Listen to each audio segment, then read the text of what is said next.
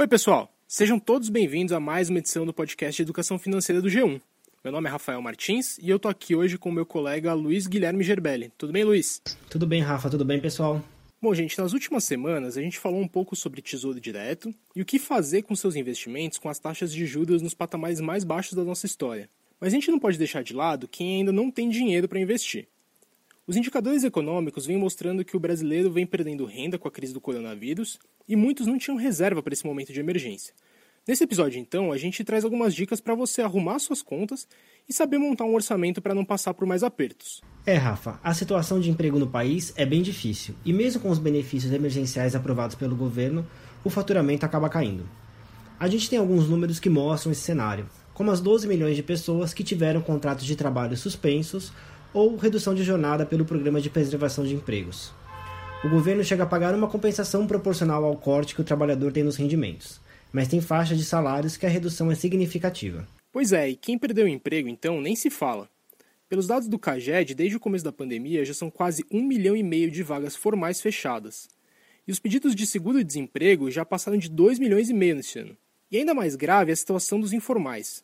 É um grupo que perdeu praticamente toda a renda e precisou recorrer aos 600 reais do auxílio emergencial. Com esse aperto no orçamento, vem muito bem a calhar quem estava preparado para uma situação de emergência. Essa é a importância dessa reserva. Mas vamos lá, quem não tinha a sua e está passando sufoco por agora, tem que focar em não se complicar, certo? É isso. A gente deu todos os detalhes de como não se endividar no episódio 88 aqui do podcast. Mas vamos retomar uma coisinha. Seja para não se enfiar em dívidas ou para pensar na reserva que você quer formar para o futuro, o negócio é montar o seu orçamento familiar. É assim que você vai conseguir identificar o que é importante e em que prestar atenção. Para começar, veja o que diz o professor Fábio Galo, que dá aulas de finança na FGV, sobre os primeiros passos para fazer o seu orçamento. É, a primeira coisa é ela se convencer de que isso é necessário. Porque não adianta nada você usar uma planilha sofisticada ou usar um. um pegar um guardanapo para escrever. O efeito será o mesmo se você não se convencer que isso é importante. Nesse momento, está acontecendo, inclusive, a tua pergunta é importante, por, pela tal da poupança precaucional né, que está havendo no Brasil. Né? você tem crescimento do, do caderneta de poupança, você tem crescimento de tesouro direto, você tem crescimento de pessoas físicas na bolsa, né? Então, o primeiro passo é se convencer que isso é importante. Depois, não importa muito o, como que eu vou dizer assim, a mídia que você use para isso. Se é uma planilha eletrônica mais sofisticada, se é um aplicativo, né? Ou se é literalmente um, um caderno, um Excel na vida, né? é, é importante você passar pelo menos uns dois, três meses anotando tudo o que você tem de receita e tem de, de gasto. Bem claro. Receita e despesa, nesse caso, de quando a gente fala de orçamento familiar, nós estamos falando de receita e despesa da perspectiva líquida. O que, que eu estou falando aqui? Não adianta falar assim, anotar, ah, eu recebo dois mil reais de salário. Não quanto entra efetivamente no teu bolso, quanto entra no banco, né? É, depois de todos os descontos tal, por isso que eu falo valor líquido. Ah, entra R$ 1.812, é isso que você vai anotar. E por isso que eu recomendo quem tem pouca experiência nisso, é, começar a anotar tudo, porque vai perceber que tem vários gastos que são bem comuns, são, tem comportamento praticamente fixo. Sei lá, aluguel, prestação de escola, né, mensalidade de escola, prestação de carro, água, luz, né? E tem pelo menos um nível de gasto. Há gastos no nosso dia a dia, né, na nossa, no nosso orçamento, que não tem esse comportamento semanal ou mensal necessariamente. Há receitas e gastos né, que uh, acontecem é, periodicamente. Por exemplo, devolução do imposto de renda. É uma entrada de caixa, mas ele vem uma vez por ano. É, décimo terceiro, vem no máximo em duas parcelas, mas acontece teoricamente uma vez por ano, né? E mesmo que você tenha alguma dificuldade nos primeiros dias, o importante é começar. É legal colocar alguns meses para frente no papel e avançar no planejamento do que está por vir. Para o dinheiro sobrar, é importantíssimo que você tenha previsibilidade. É o que te prepara para cortar mais em um mês, sabendo que um mês mais pesado vem pela frente. Conforme isso vai virando um hábito, você consegue manejar melhor o seu orçamento e começa a não perder dinheiro com o imprevisto. Olha o que disse o Rafael Pasquarelli, ele é professor de finanças da FEA USP e do INSPER. Então, as empresas têm o orçamento delas. Então, as empresas agora já estão fazendo o orçamento para o ano que vem. A pessoa física não precisa fazer o orçamento do ano que vem, mas teria que fazer o orçamento pelos próximos cinco, seis meses. Sabe por quê?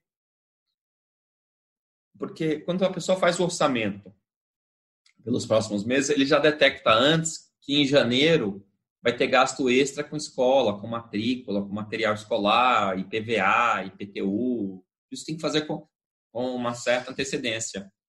É, eu já faço. É que é o seguinte: no meu caso, eu já faço orçamento. Tenho, minha planilha, eu tenho, eu tenho 46 anos, eu tenho orçamento dos últimos. desde que eu tenho 22 anos. já estava em mim fazer o. Já estava em mim fazer o. Se alguém perguntar quanto você gastou de Eletropaulo lá em 1999, eu sei. Porque eu controlava tudo. E tem algumas pessoas que não são assim. Claro, as pessoas são as pessoas são diferentes. Com alguma noção do que entra e o que sai durante o mês, e com uma visão do que vem nos próximos, fica muito mais fácil saber o que pode ser cortado. Mas o professor Fábio Galo ensina uma técnica bem interessante para dividir e classificar as suas despesas. Vale pausar o podcast, pegar papel e caneta para anotar. Ouça só o que ele diz. Bom, primeira coisa é você observar tudo é, a velha frase, o diabo está nos detalhes, né? Às vezes não estão nos, gastos grandes da sua casa e que você não consegue reduzir, eh, reduzir por exemplo, aluguel ou, ou a prestação da casa. Isso, às vezes você está no contrato de, de longuíssimo prazo e você não tem como alterar. Mas você vai criar pontos de economia em, analisando todas as despesas, todos os gastos que você tenha na casa, por contas, vamos dizer assim, né? por grupos de contas, por exemplo, gastos com, com casa, gastos com presente, né? enfim. Cada um pode se organizar e as próprias planilhas muitas vezes indicam como fazer isso. Você pode dizer quanto que representa dos seus gastos totais, dos seus 100%, cada um desses grupos. Para quê? Porque você vai dar importância para o que é importante. Obviamente, o que for de mau peso, você vai olhar em primeiro lugar para ver como que você pode reduzir aquilo. Segundo, você pode transformar, que é uma coisa que a gente recomenda também, dizer quanto aquilo me custa em dias de trabalho.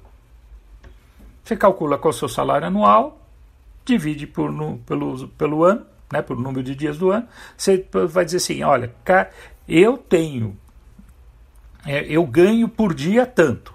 Não importa, 100 reais, 200 reais, que seja. Tá certo? Aí você vai pegar aquela despesa e vai falar, bom, quantos dias do meu trabalho aquilo representa? E você vai julgar se aquilo é algo que é um gasto que você queria ter com aquele peso. Né? E porque não tem um comportamento único entre as famílias do que elas acham que devem gastar é, gastos com celular, né? Cada membro da família ela tem um celular, está gastando e de repente fala, bom, olha, nós estamos gastando tantos dias da nossa receita, né? Do, do, do trabalho aqui, custa 17 dias para celular. É isso que nós queremos? Outra maneira que eu acho muito legal de fazer é o que eu chamo de orçamento ABCD segregar em quatro grandes grupos as suas despesas e os seus grupos de, de despesas. A de alimentar, B de básico, C de contornável e D de desnecessário. Você vai colocar alimentar, você vai ver quanto que você gasta na alimentação da família por mês por favor, aí não entra, sempre brinco com isso, mas precisa tomar cuidado. Não entra o vinho importado, não entra o queijo suíço, é alimentação básica, né? Não importa se é em casa, se é na rua, porque tem que trabalhar, não importa. B de básico, são aquelas contas essenciais para casa, para o andamento da família, né? Por exemplo, pagar aluguel, não tem escapatória.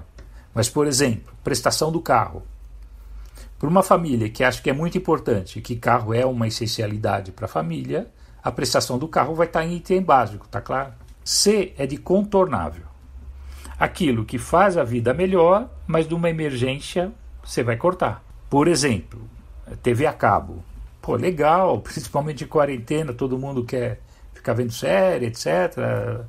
Mas você vai botar um sinal de amarelo nisso. Se a coisa começar a apertar demais, você sabe onde cortar. Por isso que eu dei o exemplo do carro, a prestação do carro, no básico. Mas dependendo da família, isso pode ficar no contornável. E dê de desnecessário aquilo que você vai procurar nas suas contas e que você vai se perguntar: caramba, por que, que eu gasto isso? Nem eu entendo. Vou dar exemplo. Cada um, de novo, tem que julgar, mas é, pagar 4, 5 é, anuidades de cartão de crédito. Para quê? Né? O cara olha e fala, mas esse cartão eu nunca uso. Então para que, que você tem ele na carteira? Para dizer que tem mais um cartão? Ou até academia é, de fitness que você não vai há meses e está pagando. Esse tipo de julgamento. Esse eu acho o método mais eficaz para você poder fazer, reconhecer e fazer cortes orçamentários para gerar pontos de economia. Olha, é uma baita dica essa do professor Galo para deixar bem claro na sua cabeça o que é gasto e o que é necessidade. Mas no fim das contas, a gente está vivendo um momento de crise. Pode ser que você chegue ao final desse levantamento e veja que a conta não vai fechar. Pois é, e forçar um extra por meio de um empréstimo pode ser perigoso. O professor Pasquarelli mostra pra gente qual deve ser o racional antes de correr para o banco.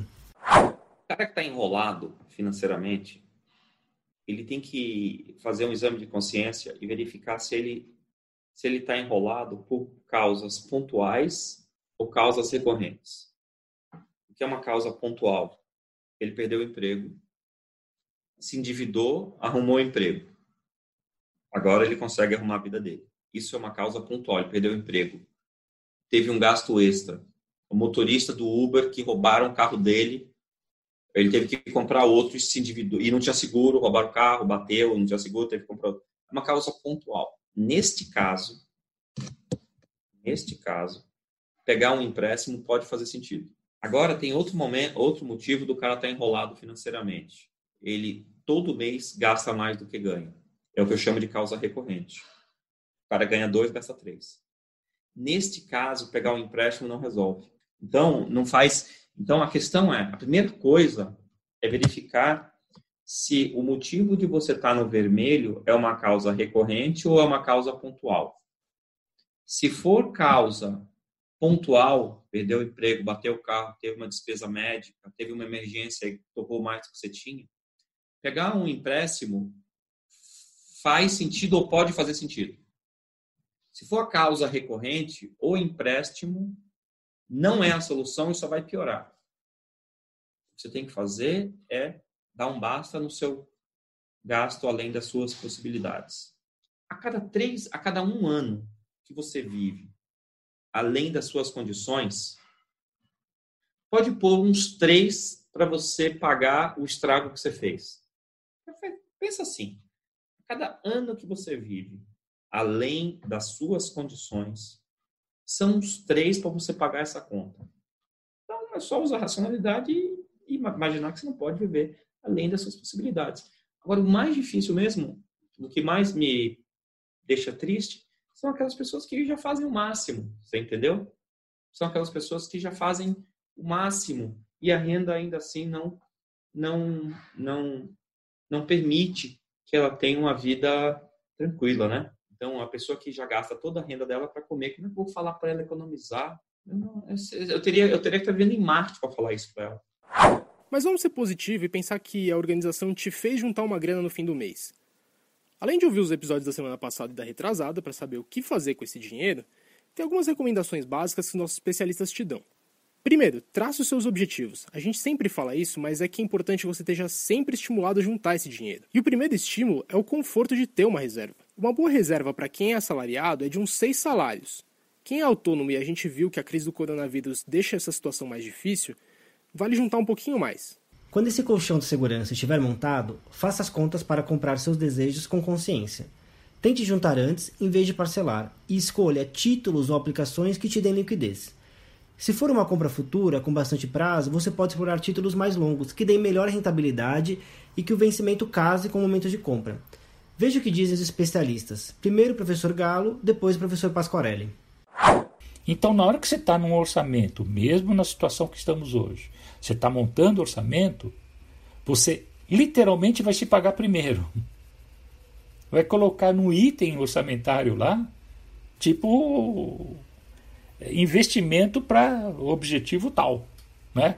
Quem for mais rigoroso nesse processo, mais chance vai ter de conquistar esse objetivo e fazer isso. Então, na hora que você está num orçamento, mesmo na situação que estamos hoje, você está montando orçamento, você literalmente vai se pagar primeiro.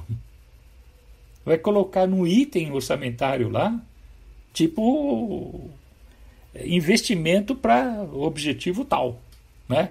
Quem for mais rigoroso nesse processo, mais chance vai ter de conquistar esse objetivo e fazer isso. Quando eu falei que você marca muito claramente os seus objetivos com prazo e valor, é para você, com isso em mente, poder organizar e poder decidir qual é o investimento que é mais próprio para isso. Quanto mais prazo você tiver e menos importante for aquele investimento na tua vida, mais risco você pode correr. Sempre você deve procurar casar o, seu, o prazo do seu investimento com o prazo para obtenção do seu objetivo. É isso, porque aí você pode aumenta o leque de opções de investimento muitas vezes, ou até restringe de forma que tenha coisas mais próprias. Sobre o dinheiro, aplica na hora. Não deixa nem o dinheiro sobrando na conta. Você entendeu? Em vez de você pensar assim, você fez seu orçamento, vai sobrar 500 reais. Em vez de você pensar no final do mês, eu ponho os 500, aplica, agora. para você já não ver esse dinheiro na sua, na sua conta. Ficou claro isso? Só que não pode errar, né? Porque se faltar o dinheiro, tem que resgatar, não pode estar no cheque especial. Então, a principal dica é: no, você não vai aplicar o dinheiro que sobrar no mês. Você vai aplicar agora, diante do orçamento. Mas primeiro tem, o orçamento tem que estar bem feito. As pessoas uh, depois que quando começam a sobrar, começar a sobrar algum dinheiro, aonde vai aplicar? Nem que aplique na poupança, só para você entender que poupança é uma porcaria, é um lixo. Tem coisas muito melhores que poupança. Mas é melhor isso a nada. É melhor a poupança a emprestar para o cunhado. É melhor a poupança a deixar o dinheiro parado na conta corrente. Mas a poupança é um lixo. Tem coisas, tem coisas é, melhores que a, o camarada pode aplicar o dinheiro. Então é isso, pessoal. Por hoje é só. A gente espera que as dicas tenham sido úteis para vocês começarem a fazer os seus orçamentos. E a gente deseja muito sucesso na hora de montar a sua reserva de emergência.